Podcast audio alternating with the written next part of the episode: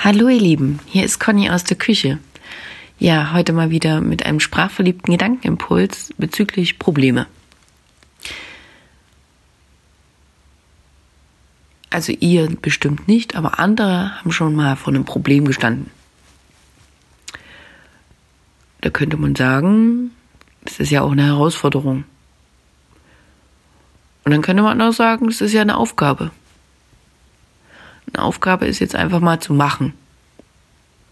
Eine Herausforderung, die habt ihr gemeistert. Und das Problem ist gelöst. Ich stelle euch mal was zu trinken hin und ähm, ja, denkt mal drüber nach und dann hinaus mit euch ins Leben. Tschüss, bis zum nächsten Mal.